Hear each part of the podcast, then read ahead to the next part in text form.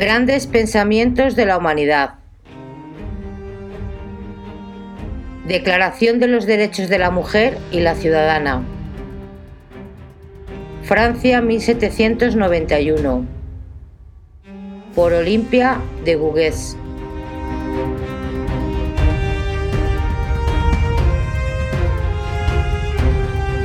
Olimpia de Gougues, a inicios de 1791, parafraseando la Declaración de los Derechos del Hombre y del Ciudadano del 26 de agosto de 1789, redactó la Declaración de los Derechos de la Mujer y la Ciudadana. Hombre, ¿eres capaz de ser justo? Una mujer te hace esta pregunta. Por lo menos, no le privarás ese derecho. Dime, ¿Qué te da imperio soberano para oprimir a mi sexo? ¿Tu fuerza? ¿Tus talentos? Observa al Creador en su sabiduría.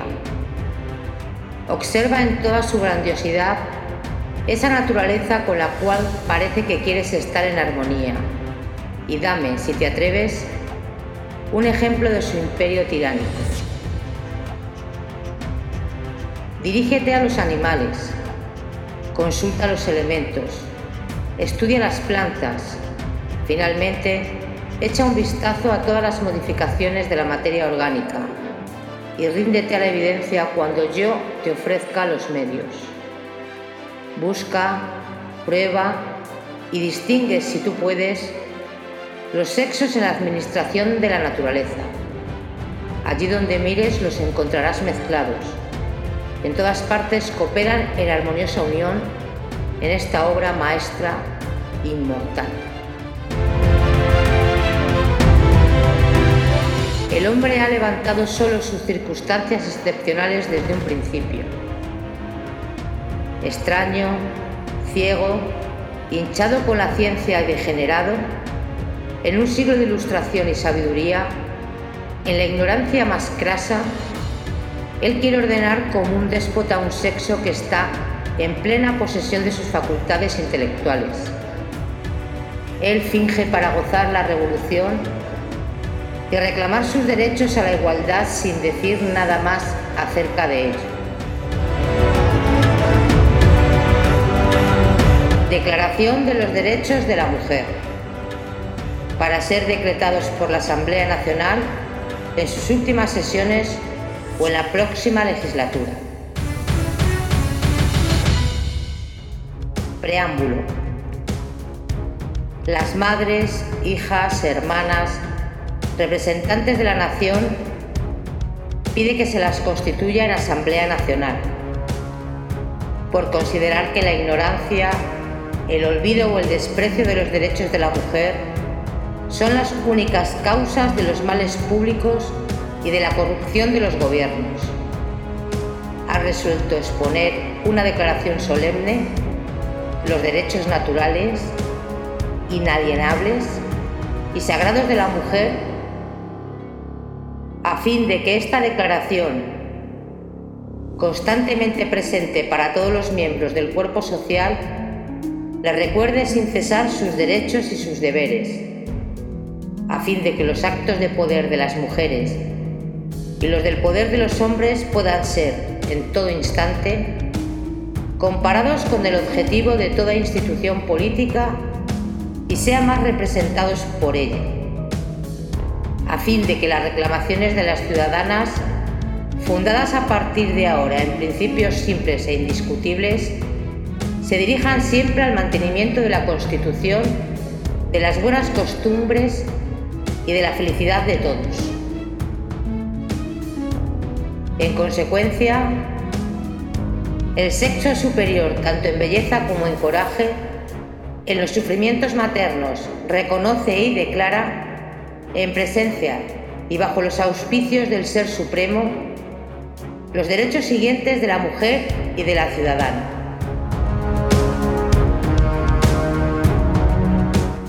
Artículo primero.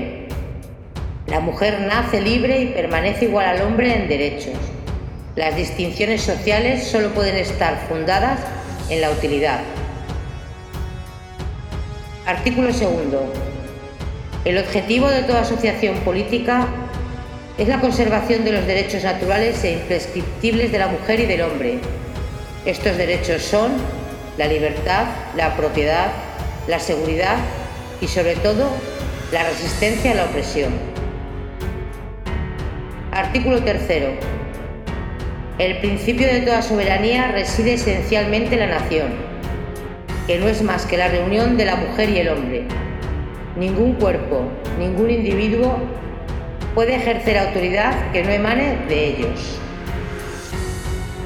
Artículo cuarto. La libertad y la justicia consisten en devolver todo lo que pertenece a los otros. Así el ejercicio de los derechos naturales de la mujer solo tiene por límite la tiranía perpetua que el hombre le opone. Estos límites deben ser corregidos por las leyes de la naturaleza y de la razón. Artículo quinto. Las leyes de la naturaleza y de la razón prohíben todas las acciones perjudiciales para la sociedad. Todo lo que no está prohibido por estas leyes prudentes y lógicas no puede ser impedido y nadie puede ser obligado a hacer lo que ellas no ordenan. Artículo 6. La ley debe ser expresión de la voluntad general. Todas las ciudadanas y ciudadanos deben participar en su formación personalmente o por medio de sus representantes. Debe ser la misma para todos. Todas las ciudadanas y todos los ciudadanos, por ser iguales a sus ojos, debe ser igualmente admisible a todas las dignidades, puestos y empleos públicos, según sus capacidades y sin más distinción que la de sus virtudes y sus talentos. Artículo séptimo. Ninguna mujer se halla eximida de ser acusada, detenida y encarcelada en los casos determinados por la ley. Las mujeres obedecen como los hombres a esta ley rigurosa. Artículo octavo. La ley solo debe establecer penas estrictas y evidentemente necesarias y nadie puede ser castigado más que en virtud de una ley establecida y promulgada anteriormente al delito y legalmente aplicada a las mujeres. Artículo 9. Sobre toda mujer que haya sido declarada culpable, caerá todo el rigor de la ley. Artículo 10. Nadie debe ser molestado por sus opiniones, incluso fundamentales. La mujer tiene el derecho de subir al cadalso, debe tener también igualmente el subir a la tribuna con tal que sus manifestaciones no alteren el orden público establecido por la ley. Artículo 11.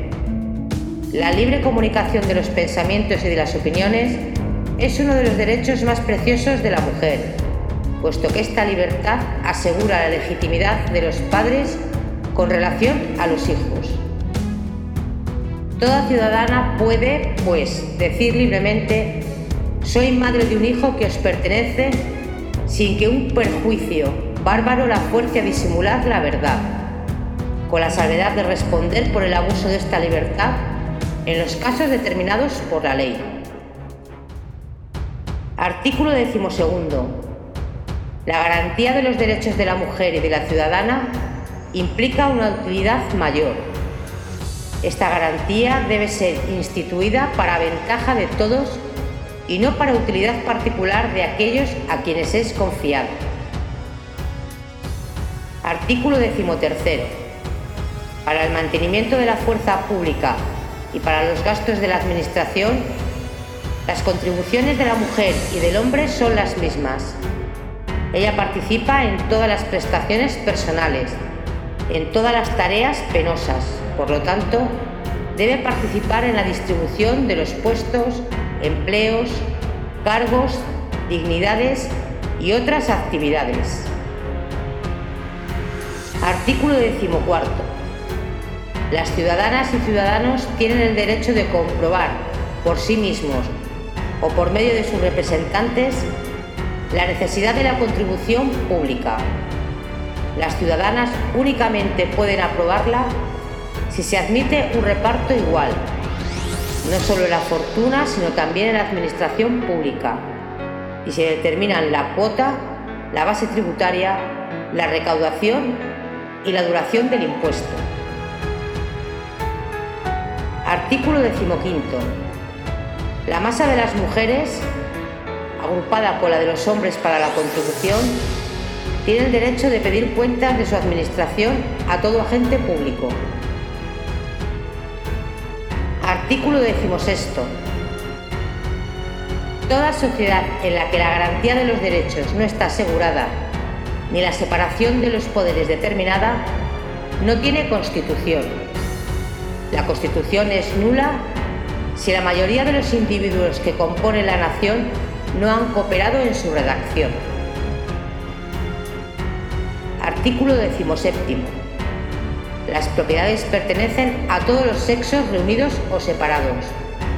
Son para cada uno un derecho inviolable y sagrado.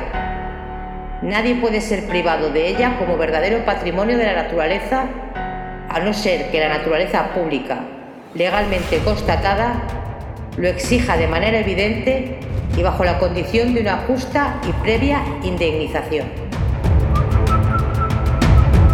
Epílogo. Mujer despierta.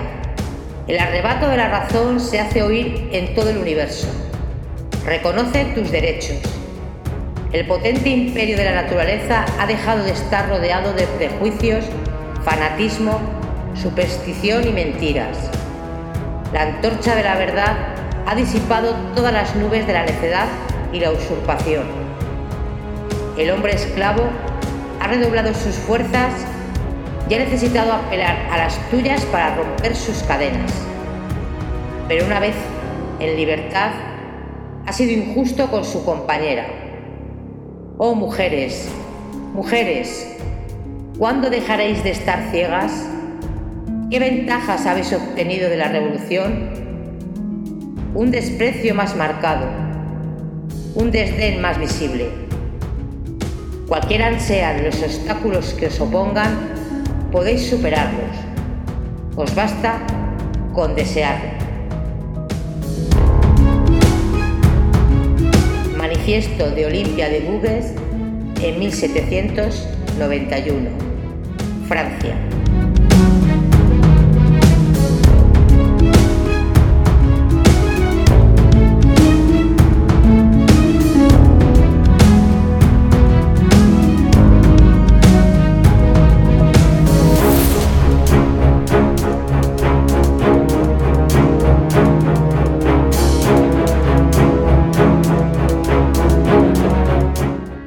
Crees que ha merecido la pena, suscríbete y comparte nuestros contenidos en tus redes sociales más favoritas.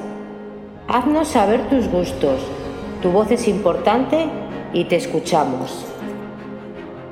Gracias y hasta el próximo vídeo. Te esperamos.